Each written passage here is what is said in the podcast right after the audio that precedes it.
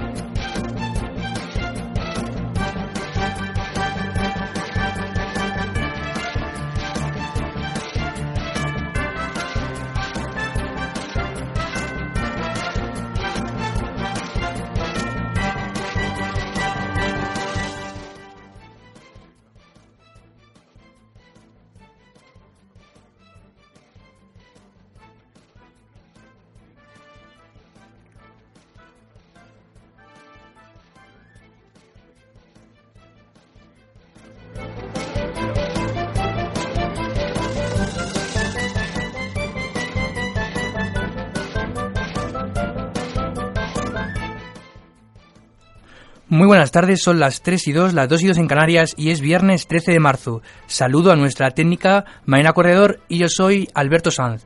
A lo largo del programa vamos a escuchar las declaraciones de Jorge Fernández defendiendo a los agentes y afirmando que no tienen responsabilidad sobre la huida de Letarra Alberto Plazaola, tema que trataremos en el programa de hoy. También hablaremos de la relación entre las tarjetas negras y el sindicato UGT, la falta de entendimiento entre el expresidente del gobierno José Luis Rodríguez Zapatero y el ministro del Exterior y en terreno deportivo las palabras del presidente del Real Madrid Florentino Pérez y la derrota del Chelsea. Como siempre recordarles que pueden seguirnos en nuestro Facebook tarde o temprano o en nuestro Twitter arroba TOTinforadio. Comenzamos con titulares.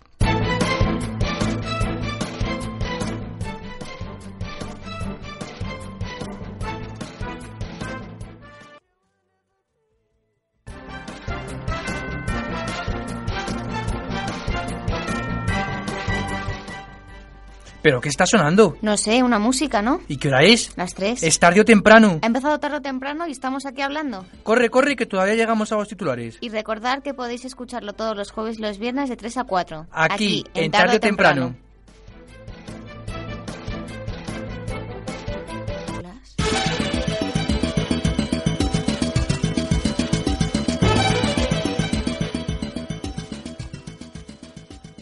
ante el auge de Podemos y Ciudadanos.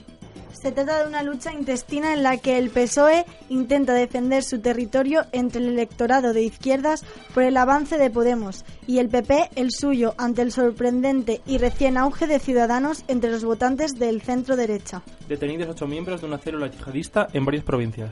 Agentes de Policía Nacional, en colaboración con la Jefatura Superior de Policía de Cataluña, han detenido a ocho presuntos miembros de una célula yihadista por incitar a la comisión de accidentes terroristas en España y seleccionar candidatos para enviar a Siria e Irak. El juez de Ruz sentará a Bartomeu y Rosell en el banquillo por el caso Neymar. El juez de la Audiencia Nacional, Pablo Ruz, propone juzgar al presidente del Fútbol Club Barcelona, Josep María Bartomeu, a su antecesor Sandro Rosell y al propio club como persona jurídica por, por delitos contra la hacienda pública y de administración desleal por el fichaje de Neymar.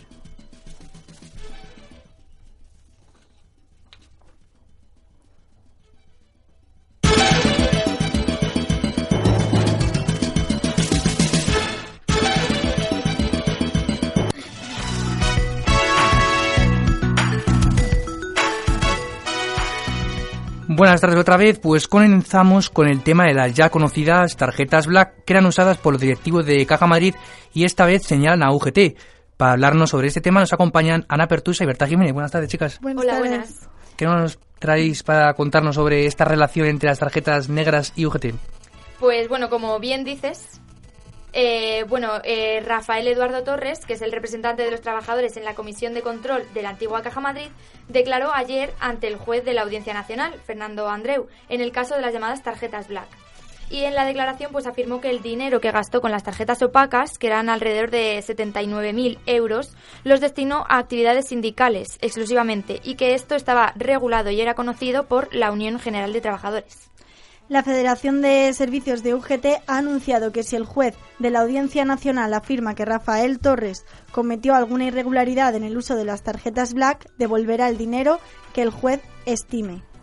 Según eh, la Federación de Servicios de UGT, las tarjetas tenían un límite de 1.300 euros al mes en 2005. Cada mes la caja ingresaba el dinero en la cuenta del representante y, esta tenía, y este tenía que transferir esta cantidad al sindicato, o bien era la caja la que ingresaba el dinero directamente en la organización sindical.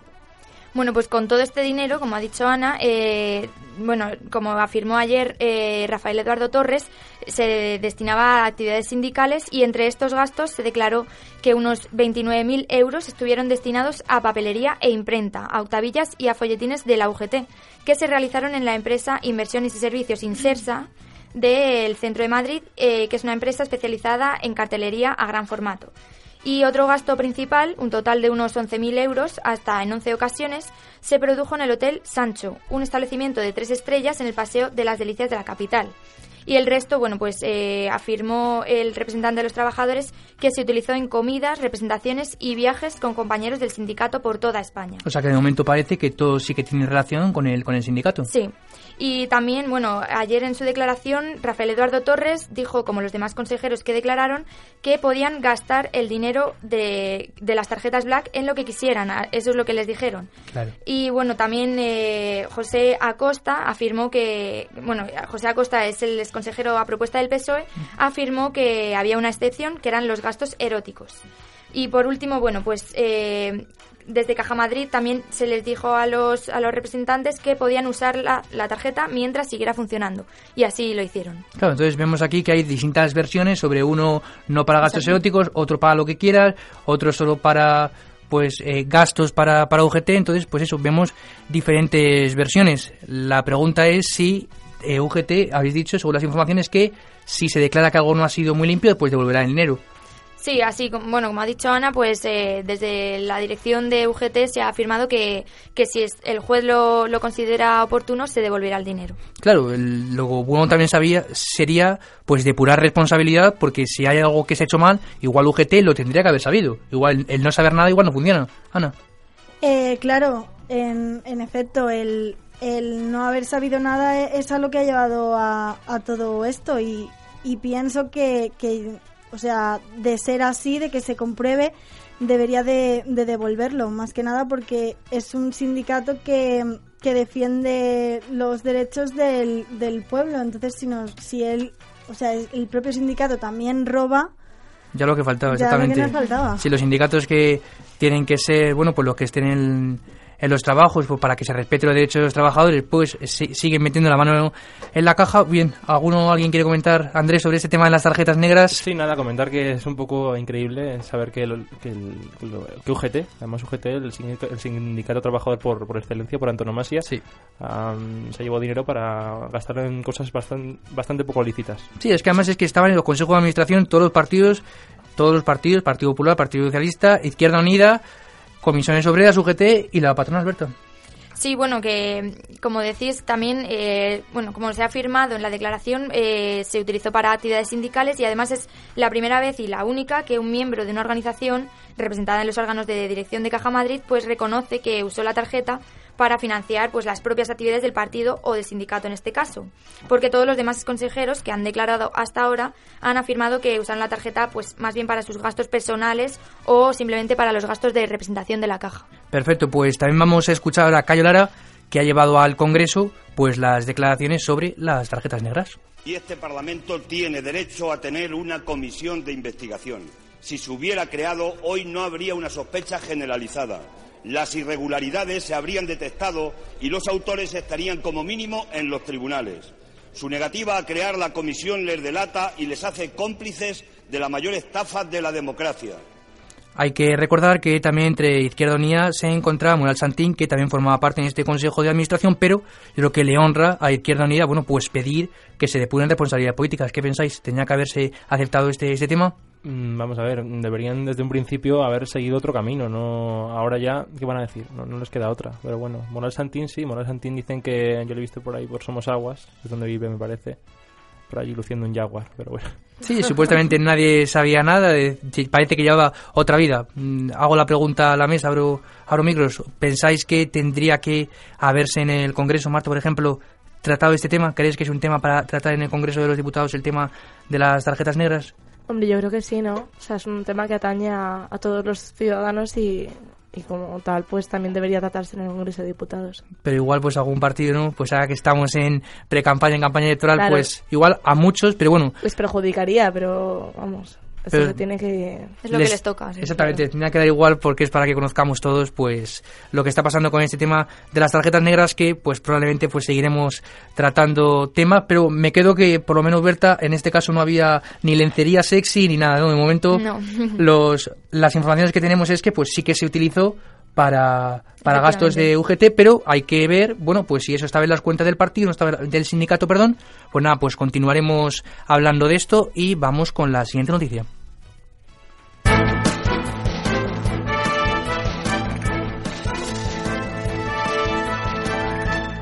Tratamos ahora un tema muy delicado, pues por una supuesta filtración judicial, un etarra que tenía que estar en la cárcel ahora está libre y desaparecido.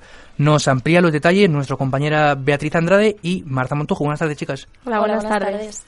Eh, bueno, primero os vamos a poner un poquito en situación. Muy bien. Eh, Plaza Ola es un, un etarra que estuvo encarcelado cumpliendo una condena de 36 años por dos delitos de asesinato frustrado en relación con la colocación de una bomba en un bar en Guipúzcoa y otros 10 años por un delito de estragos, hasta que la Audiencia Nacional de repente lo excarceló en 2013 en virtud de una normativa europea. Junto a él también fue excarcelado el mismo día Santi Potros. Es un hombre considera- considerado ex responsable del aparato militar de ETA y condenado, entre otras cosas, por el atentado de Hipercor de Barcelona de 1987, donde murieron 21 personas. El martes pasado el Tribunal Supremo decidió anular esta escarcelación eh, de Plaza Ola y desde que se conoció la decisión del Supremo hasta que la policía recibió la orden de detención pasaron casi cinco horas. Entre que se dictó la orden hasta que los agentes iniciaron el registro de la vivienda pasaron otras cinco, en total diez horas, que Plaza Ola pues aprovechó para desaparecer. O sea que podría ser ahí donde se produ- produjo la filtración y luego la posterior Exacto, desaparición. Claro, ahora vamos con eso. Sí.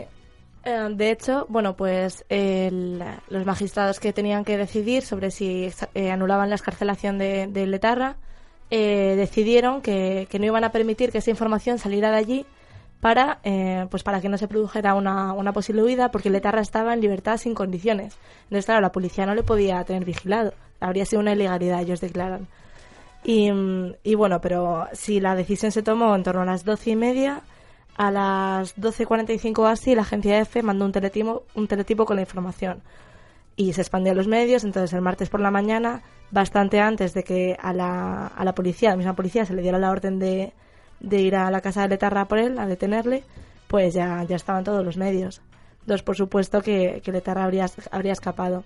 No se sabe si se aprovechó una manifestación que había justo delante de su casa para, para evitar que le, que le detuvieran y demás, o salió en el maletero de un coche o algo Y esto así. podría ser por una filtración, pero me estáis comentando que fue los, o sea, que él se enteró por los medios de comunicación. Exacto, o sea, Exacto. el- eh, lo que pasó es que el presidente del Supremo eh, ha vinculado la huida a una filtración desde el propio tr- Supremo, porque es el único sitio en el que se Claro. sabía esto. Los El gabinete de jueces, comunicación. Claro, cua- mientras los jueces todavía no habían salido de la reunión en la que estaban eh, determinando lo que iba a ocurrir, de repente eh, decidieron, los jueces seguían metidos en, en la reunión y la agencia F sacó, sacó esto. Entonces, claramente es una filtración y bueno, se va a investigar sobre quién ha podido ser. Bueno, y luego los de los de interior pues se están defendiendo constantemente, porque claro, están diciendo cómo puede ser que los medios se enteraran antes de que vosotros fuerais a, a detenerle. Pero, pero claro, es que ellos no tuvieron la orden hasta, al parecer, las 3 de la tarde. Y no podían presentarse en la casa de Letarra sin que se presentara la, la secretaria judicial de Vergara. Que esta se presentó como a las 11 de la noche y claro, ya, ya había salido Letarra en el maletero de un coche o, como hemos dicho, quizá camuflado. De momento no tenemos informaciones sobre dónde se puede encontrar, ¿no? No se sabe. No, se sabe todavía, así que... Está en busca de captura. Pues sí, eh, parece un poco extraño, ¿no? Que se demore, bueno, pues los plazos y que de esa reunión, que obviamente tiene que ser pues secreta, pues igual alguno de los magistrados que Sobre- estaban allí, Sobre todo porque la agencia F se enteró antes de que se enterara la Audiencia Nacional. claro. Y la misma Entonces- policía. Y la misma policía. Entonces, claro, muchas veces, pues bueno, las filtraciones sí que benefician a la prensa, benefician a todos los ciudadanos, pero bueno, siempre siguiendo un cauce, porque si no, estamos, aunque ahora la- el, el, el etarra se enteró por la prensa, claro, y es que se ha habido, es una situación bastante fuerte, sobre todo para las familias. ¿Qué pensáis, chicos? Hombre, está claro que, que los medios debían tener, bueno, o sea, es- ahora en este caso se ha producido la filtración a través de la agencia EFE y se debería haber tenido bastante cuidado precisamente por eso, porque los medios están para beneficiar a los ciudadanos, pero en este caso ha beneficiado a Letarra que ha conseguido pues obtener la información y aprovecharla para, para huir. Claro, es que yo no sé si el- eh, a la agencia F sabía que ya se lo habían comunicado al, a Etarra. No, la agencia EFE eh, mandó el teletipo, no se sabe ni de dónde obtuvo la información ni... Claro, y. Claro. les llegó y directamente lo mandaron, ¿no? O sea, probablemente no haya sido culpa de la agencia. Claro, porque con la agencia F no sabía si se habían comunicado a él. Claro, Claro. pero sí que es verdad que en este caso hay que tener un poco de cuidado porque es un tema de... eh, han ordenado detener o han anulado la Claro. excarcelación de este tarra, pero ellos no pueden, ¿sabes? No pueden mandar este teletipo a los medios de comunicación, Claro. que encima ahora con los medios de... O sea, con los medios que tenemos, Tan rápido, se sí. publica en, enseguida, pues está claro que había un peligro que no ha tenido en cuenta. Sí, con esto se pone de manifiesto también la lentitud y el, inqui- y el enquilosamiento de, mm, del sistema judicial español, del sistema jurídico, porque Exacto. podemos comprobar que se entera antes por la prensa que por, la propio, por los propios tribunales. Y el hecho de que la policía, cuando recibió la orden, que era a las 3 de la tarde, todavía a las 5 no habían recibido el coche, todavía a las, eh, pues a las 8 todavía no se había presentado la, la secretaria judicial de Vergara, que tenía que estar presente y demás. Claro, muchas veces por temas de corrupción nos molesta que se tarden tanto, pero mm, vamos, a mí me molesta más en este caso que estamos hablando también en cuestión de poco tiempo y que se esté demorando tanto para una- un tema un tema muy importante que es como para la detención de pues personas pues que se han dedicado a, a matar. Sí, que ya, que ya es un peligro, o sea, que no es... Exactamente, bueno, pues eh, continuaremos informando si sabemos más. El, en el, el 8 de Terra continúa en la cárcel, Sí, el otro sí. sí, le... Santi Potros. Desde enero está en la cárcel. Perfecto. Pero por otros crímenes. Por... Sí, pues bueno, pues continuaremos informando a ver si sabemos el paradero de este Tarra y sobre pues todas las informaciones que aparezcan. Vamos con la siguiente noticia.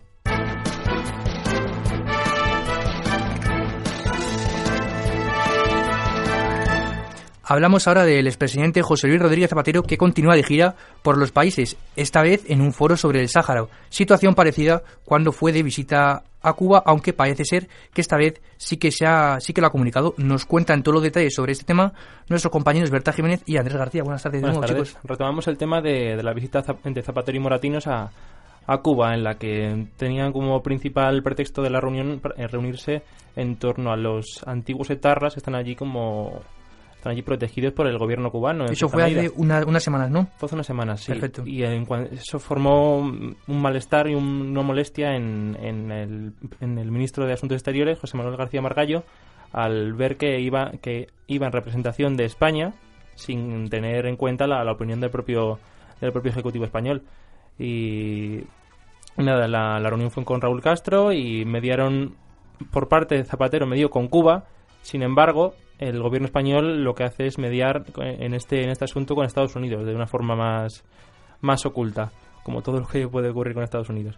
Y nada, per- perjudicando la, con, la negoci- con la visita, con esta visita perjudicó los intereses de España en, en este asunto, la negociación, y simplemente que el ministro se quejó por, por hacer más difícil todo, todo el devenir de, de los presos políticos que hay allí y los y los etarras que allí que aguarda el el, el, el gobierno cubano y, y la, y la no representación de, de España a- en cierta medida que llevó por ejemplo la imagen de Zapatero y Moratinos es muy comentada con Raúl Castro hablando y la bandera de España detrás como si fuera una visita oficial Cuando pues hemos dicho que no se le comunicó al Sí. Ministerio de Exteriores, que es el que, bueno, pues tiene, eh, el que trata esos temas de la relación con otros países, y o sea que no iba en, o- en representación oficial de, de España. claro debería ser a título personal Sí, exacto. Y bueno, como has dicho antes, Alberto, pues eh, recientemente el expresidente socialista, José Luis Rodríguez Zapatero, ha comunicado por carta al ministro de Asuntos Exteriores y Cooperación, José Manuel García Margallo, que piensa acudir ahora a un foro que se celebra desde, desde este jueves eh, hasta el sábado 14 de marzo en la ciudad de Dagla, en Marruecos.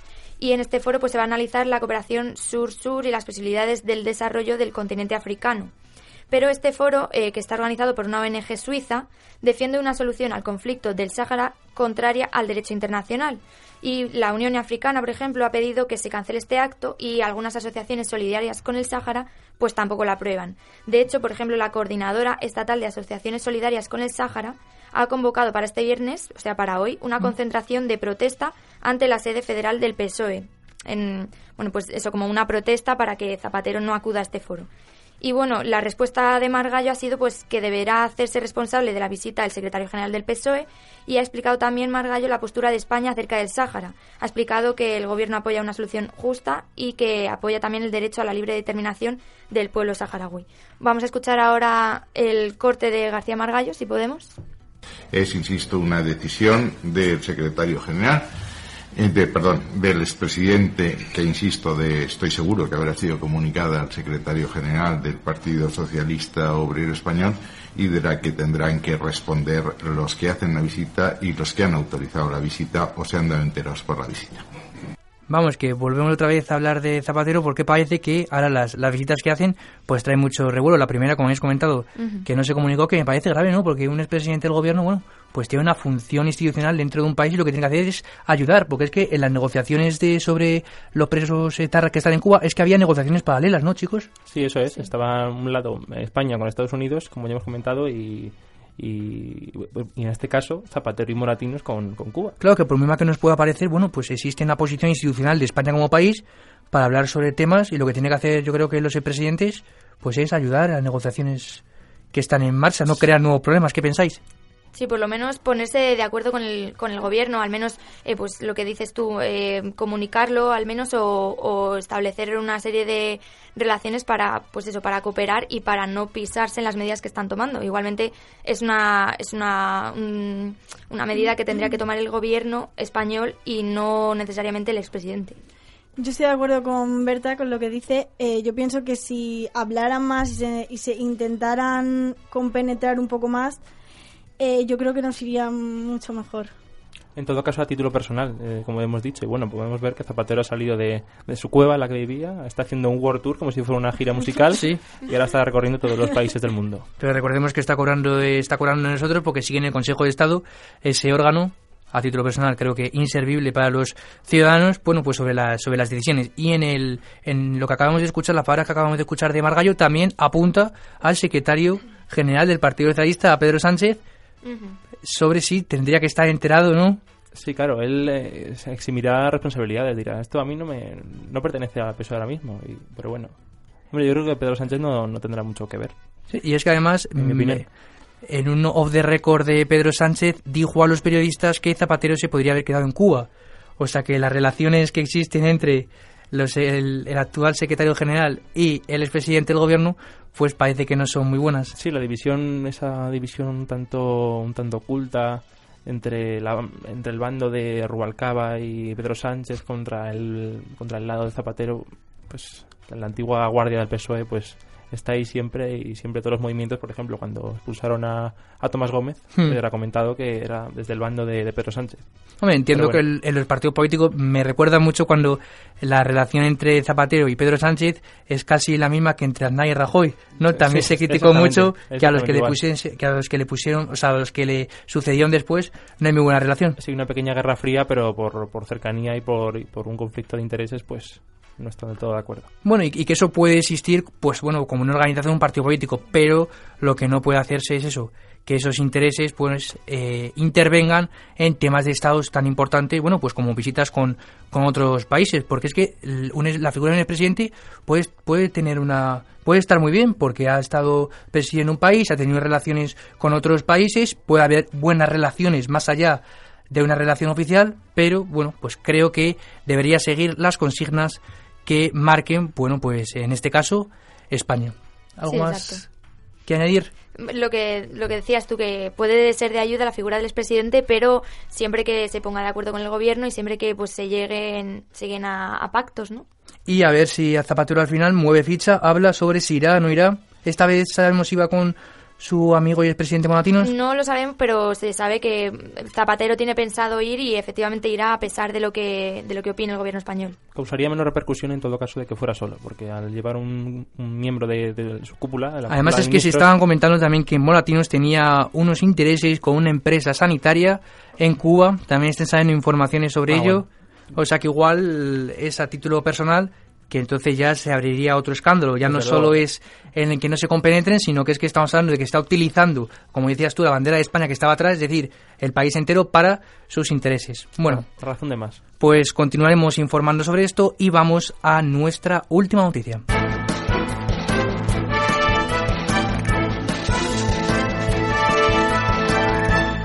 Este programa, además de analizar la política, también hay espacio para el deporte, por eso Andrés García nos trae las declaraciones del presidente del Real Madrid sobre la mala racha del equipo y la derrota del Chelsea que le deja fuera de la eliminatoria. Lo escuchamos y comentamos, Andrés. El club tiene plena confianza en nuestro entrenador y en nuestros jugadores.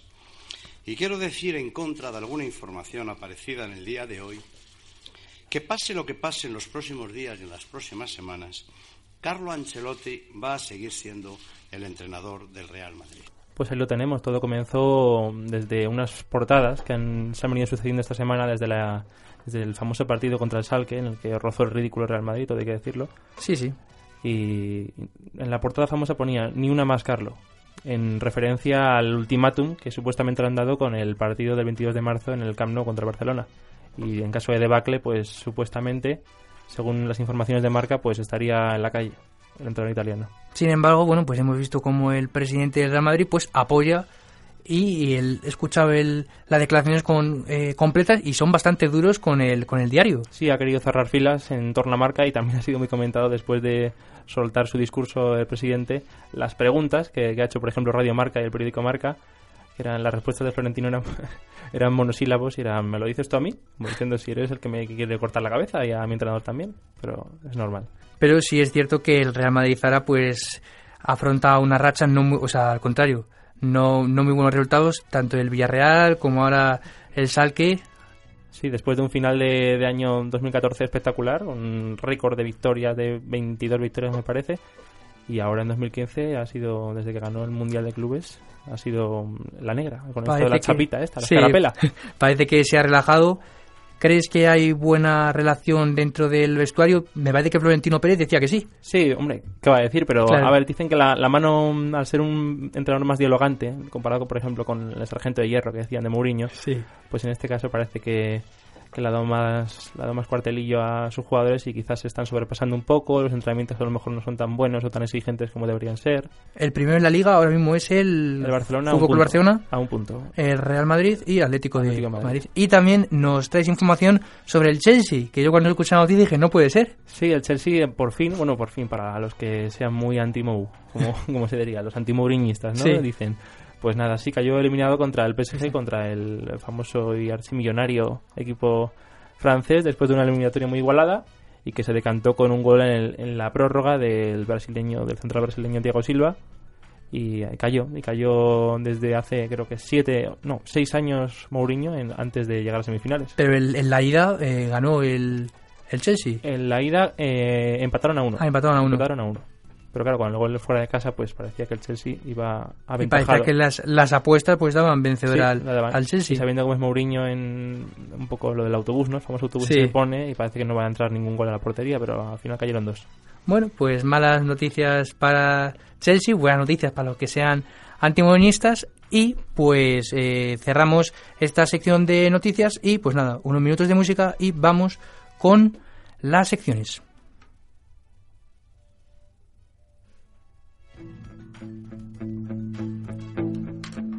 Desde aquí, desde mi casa, veo la playa vacía. Ya lo estaba hace unos días, ahora está llena de lluvia. Y tú ahí sigues sin paraguas, sin tu ropa, paseando como una tarde de julio. Pero con frío y tronando, se puede saber qué esperas. Que te mire y que te seque, que te vea y que me quede. Tomando la luna juntos, la luna tú y yo a que pase algún cometa o baje un platillo volante. Y la playa llora y llora y desde mi casa grito que aunque pienso en abrazarte, que aunque pienso en ir contigo, el doctor me recomienda que no me quite mi abrigo, que no esté ya más contigo. Yo no puedo negarme, pues el tipo soy yo mismo. Estudié mientras dormías y aún repaso las lecciones una a una cada día. Yo no puedo aconsejarte, ya es muy duro lo que llevo. Dejemos que corra el aire y digámonos adiós. Suspirando por algo que no era cierto, me lo dicen en los bares. Es algo que llevas dentro, que no dejas que te quieran, solo quieres que te abracen y publicas que no tuve ni valor para quedarme. Yo rompí todas tus fotos, tú no dejas de llamarme. ¿Quién no tiene valor para marcharse?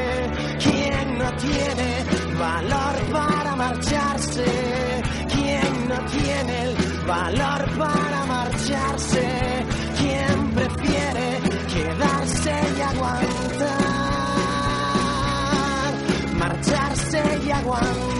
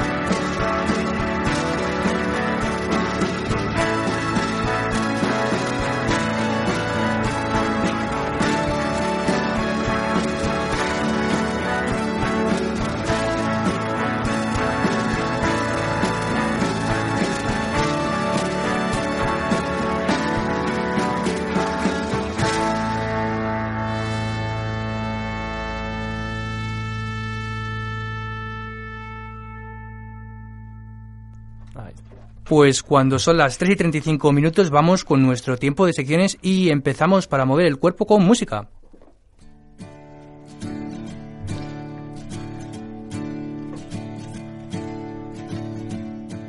Para los amantes de la música y todos los aficionados a ella, Bea Andrade nos trae las últimas novedades. Ilústranos. Bueno chicos, pues hoy os traigo una, una noticia musical que me, ha, que me ha impresionado bastante. Es sobre Elvis Presley, supongo que le conoceréis, ¿no? Hombre, pues el rey. el rey. Uno de los personajes más importantes de, de la historia de la música. Bueno, pues antes de, de su lanzamiento a, a la fama, Elvis eh, era camionero y trabajaba en una empresa de electricidad, eh, pues eso, llevando aparatos de un lado a otro. Entonces eh, ya le molaba el, el rollo de la música, componía sus canciones y un día decidió grabar dos canciones para regalárselas a su madre. Las grabó en un estudio pequeñito. En, en esa época en los estudios tú podías grabar profesional, pues eh, con, con un equipo pagan- pagando una pasta o había Claro. unas cabinas chiquititas que tú metías monedas y directamente grababas ahí tu canción. Manual, vamos, como lo dice, ¿no? Manual directamente. By yourself. Entonces, eh, Elvis tenía 18 años y pagó 4 dólares para grabar dos canciones que se llamaban My Happiness y That is where your headache begins. Be- Begin, began. Begins, bueno, para haceros a la idea de estas canciones, eh, las grabó en, en la cabina esta que os cuento, que, que tenía un micrófono, entonces tú metías las, los dos dólares y se activaba el micrófono. ¿Y la música? Sonaba Él, sola. él con la guitarra. Ah, él con la guitarra, Claro, vale. claro las, las grabaciones son con guitarra. Y es como, pues, como si grabamos una nota de voz con el móvil. Sí, Vamos, sí. la calidad no era mucho mayor. y total, que terminó de grabar las dos canciones y como él no tenía en su casa eh, un reproductor de vinilos, eh, se fue a casa de un amigo a escuchar las canciones. Y se dejó ahí el disco. Se dejó ahí el, el vinilo y no volvió, a, no volvió a preguntar por él ni, ni pareció interesarle mucho. Y entonces, más o menos a principios de este año, la nieta del amigo de Elvis se encontró este vinilo en su casa. Entonces descubrieron Qué que era, bueno. que era un vinilo or- original y lo sacó a la venta. Y entonces un anónimo lo compró por 300 mil dólares. Ostras. Y no se supo quién fue hasta el, el martes pasado, creo que fue, o bueno, hace Sí, la poco, semana pasada. Eh, que se ha descubierto que el misterioso comprador es eh, Jack White, el cantante Ah, de los, claro. de los The White Stripes. Y nada, pues eh, ahora él tiene los, los, el vinilo este famoso. O sea, que todo queda entre, entre músicos. Todo queda entre músicos. Que también está bien, ¿no? Fenomenal. ¿Y no, Y ha- os he no ha salido traído- en público? ¿Eh? El- ¿No ha salido en público Sí, claro que ha salido. Ah, Entonces vale. os he traído un trocito de My Happiness para que lo escuchéis. Evening shadows make me blue when each weary day is through. How I long to be with you, my happiness. Every day I ring. Bueno, ¿qué os parece? Ya se nota un poco el, el talento que, que nos iba... Sí. Sí, yo creo que está en el tránsito ahí de cambio de voz entre niño y hombre. Justo, sí, es que tenía alucinante. 18 Un poquito años. raro, sí. Da, Raro da por- como escalofríos escuchar esto. Pero ya se nota el decir, Sí, o sea, sí, la guitarra la es una mierda, porque Ya. toca La tres guitarra de acordes de- del y, chino, de y ya está, pero se, se nota el, Las inflexiones de voz. jo, el talento que tiene el tío.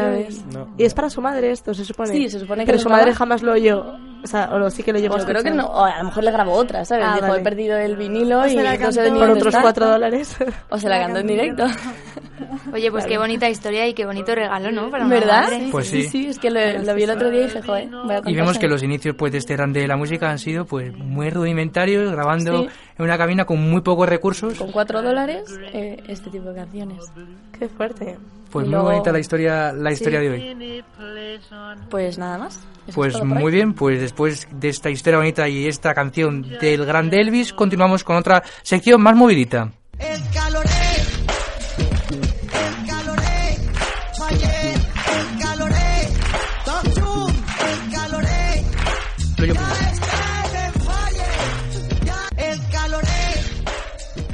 Como prometimos, hemos cambiado nuestra sintonía por el caloret, hemos dejado de lado a, a la expresidenta de la Comunidad de Madrid y esta versión es la de nuestros compañeros del hormiguero. Que no descarto que este que esta canción se vale en las discotecas, Marta, Seguro que sí, este verano todo, todo es, es posible. En Magaluf, con el caloret. con el caloret. ¿Qué nos traes en esta sección de Made in Spain? Bueno, pues hoy os traigo, eh, no sé si recordaréis que hace tiempo hablamos sobre los actores de doblaje. Sí. Que es una cosa muy característica de España porque son muy buenos. Bueno, pues, pues ahora en el eh, Jameson No Todo Film Fest eh, es un concurso de cortos. Se ha presentado un corto que, bueno, ha revolucionado las redes sociales porque es que es precioso, o sea, lo escucháis y, y es, es muy, muy bonito. Y bueno, eh, pues eh, el corto lo dirige eh, Sergio Milán y tiene la participación de voces como la de Michelle Jenner, que no sé si sabéis, bueno, ha doblado un montón de películas en Sí. Harry Ujú. Potter. Hermione. Hermione, sí. Solo las tres primeras, ¿eh? Eh, luego, bueno, eh, Mercedes Montalar, que es eh, dobladora de Julia Roberts. Y, bueno, por muchísimos más. eh, José Luis Gil, que es el que dobla Buzz Lightyear. O sea, la verdad es que es muy, muy bonito, muy impresionante porque te metes en el cine. Ellos lo llaman una historia de cine. No sé si lo habéis visto, pero, pero bueno, es precioso, ¿no? Y, y bueno, la chica es ciega, entonces va recorriendo como un pasillo, suenan música, violines, y eh, al lado suya eh, pues aparecen estos actores de doblaje narrando, diciendo alguna de sus frases típicas, entonces claro, ella siente como que está en la misma película. Entonces de verdad que es un recorrido de cine. Y bueno, pues os aconsejo, vosotros no, porque estamos en la radio, así que, pero si lo veis, vedlo con los ojos cerrados, o sea, escuchadlo solo, porque es muy bonito. Así que bueno, vamos a, vamos a escucharlo. Una chica invidente sale por una puerta. Un chico la acompaña. Tras ellos, alguien graba. Toma el bastón y yo voy a por tus cosas. Vale. Un quinteto está en la sala. Sonia, soy yo. Uy, No te asustes. Va a pasar algo mágico. Tú solo déjate llevar, ¿vale? vale. Esta es la historia de Sonia. La historia de la lucha por un sueño. Ma chère mademoiselle, le pedimos que tome asiento y se ponga cómoda, porque al fondo le espera un festín. No sé qué hacer, Ron. No conozco ningún conjuro que le devuelva la visión. Creo que si existiera tal conjuro, romperíamos la magia. ¿No crees, Hermión? Avanzan por un pasillo y chocan con ella. Sonia, perdona, ha sido culpa mía. Peter, que es ciega, no sorda. Mm, deja de corregirme. Siéntelo, Sonia. Es como una palpitación. Tranquila. No permitiré que nadie te arrincone. Avanza de nuevo. Se detiene. Es un caso complejo, Scully. Ella no ve lo que pasa, pero puede sentirlo mejor que nosotros. Ya estás otra vez buscando expedientes, Mulder. No pienso alimentar tus fantasmas esta vez. Será mejor que la llevemos con nosotros. Entra en una sala. No te lo vas a creer. Ha dicho que me va a dar tres mil dólares por quedarme una semana con él. Casi me meo en las bragas. ¡Es la leche! ¡Ah!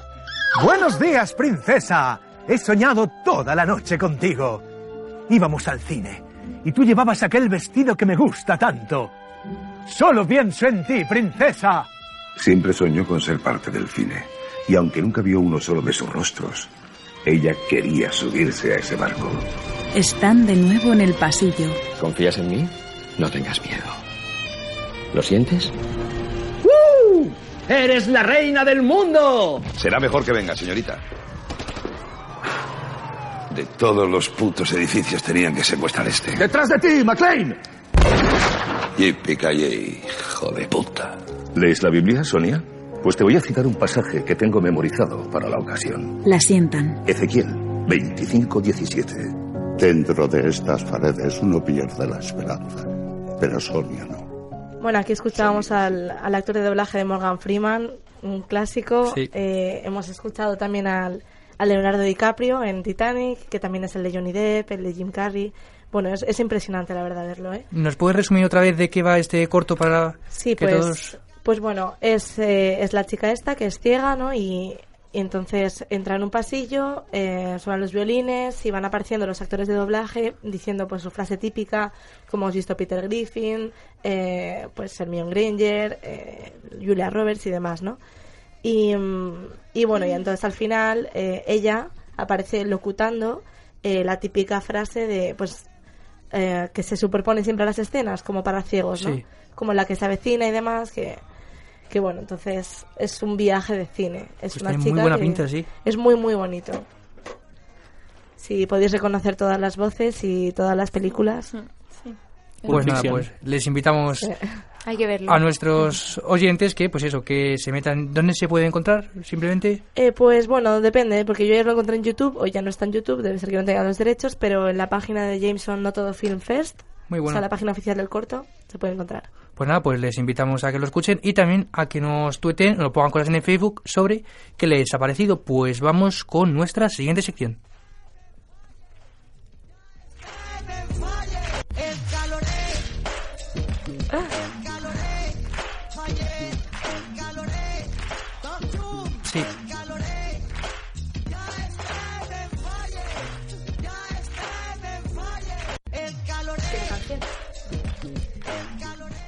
Bueno, pues parece que hemos tenido un poco un problema con la entrada del tal día como hoy, pero bueno, pues Tenemos alguna vez, alguna vez nos hemos preguntado, pues, ¿qué pasó hoy hace tantos años, no? ¿Qué pasó hoy hace 500 pasó? ¿Qué años?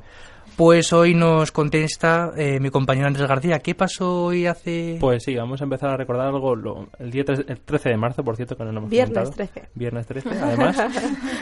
Pues en 1604 un incendio, un incendio destruyó parte del Palacio Real del Pardo, donde viven ahora mismo la, la familia real, produciéndose una destrucción de numerosas obras de arte.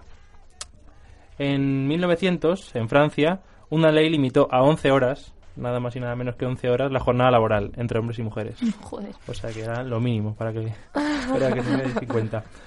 Eh, en 1902 dimite el gabinete perseguido por Sagasta en el Es turno verdad. pacífico. Sí. Curioso. que Era una de las muchas dimisiones que había por esa época.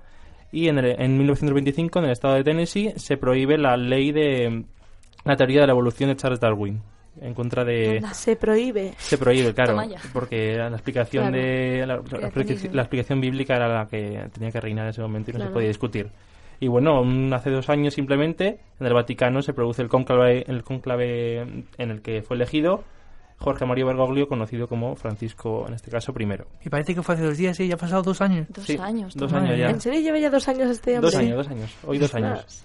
Y bueno, en cuanto a nacimientos, en el 63 nació Fito Páez, el famoso compositor y músico argentino. En el 71 ca- nació Karma Chacón, la política española. En el Lo 50 mismo. eh, eh, también retomando un poquito hacia atrás, en el 58 Mágico González, un famoso futbolista salvadoreño eh, muy conocido en el Cádiz. Y en el 80 nació Kira Miró, actriz y presentadora española. Y bueno, ya esto ya para los más para los más clásicos y para las señoras de, de, ah, eh, ancianas de entrada en edad el santoral el santoral que nunca lo decimos que esto Ah, ya- bueno, pues mira. esto es muy de calendario Claro que pues, sí, Andrés, pues si oís Santa Eufrasia si alguno conocéis alguna felicitarla ponedle un WhatsApp o un audio. Felicidades, Eufrasia. San Rodrigo. San Rodrigo que esto es más común San Rodrigo, mira. y Santa Serafina Santa Serafina. Bueno, tenemos esos tres santos hoy Bueno, creo que Rodrigo es a la el... señora Eufrasia felicidades Santa Oye, pero eso no es solo de señoras mayores, ¿eh? eso yo que sé, a mí me interesa, los santos. me está bien pero no sé Hay que siempre, siempre hay que saber, no sé cuándo es el santo, por ejemplo el tuyo, a mí siempre se me olvida el mío, o sea. Claro. Pero bueno, sé cuándo es. Bueno, Y digo es- por Eufrasia, he visto el nombre y me, me he nublado. Y es- lo tengo que Me poner. nublado. Escuchando esto nos damos cuenta de cómo va pasando el tiempo, ¿verdad? Dos años, como decía Dos Marta. años, dos Sí, años, sí. dos años ya. Joder, ya ves. La verdad es que es para mí lo más relevante, ¿eh? que lleva ya, hoy se cumplen dos años desde que está el Papa Francisco. Y el papado está siendo, yo creo, positivo, ¿no? Ya- Eh, sí, Sí. el, el Está resultado gustando yo creo que a, a todo el mundo. a todo el mundo, de Hombre, izquierdas, es que de es derechas, de... Justo. Le está gustando Rajoy, le está gustando a Pablo Iglesias, tú- así que fíjate. Ya está. Es que es el primer cambio que se produce así Sí. un poco eh, dentro de la iglesia. O sea que... Esta revolución. Podemos tratar un día sobre, el- sobre, sobre lo- los cambios que ha tenido este Papa. Bueno, pues se nos echa el tiempo encima, pero nos vamos con la última sección, la frase de la semana.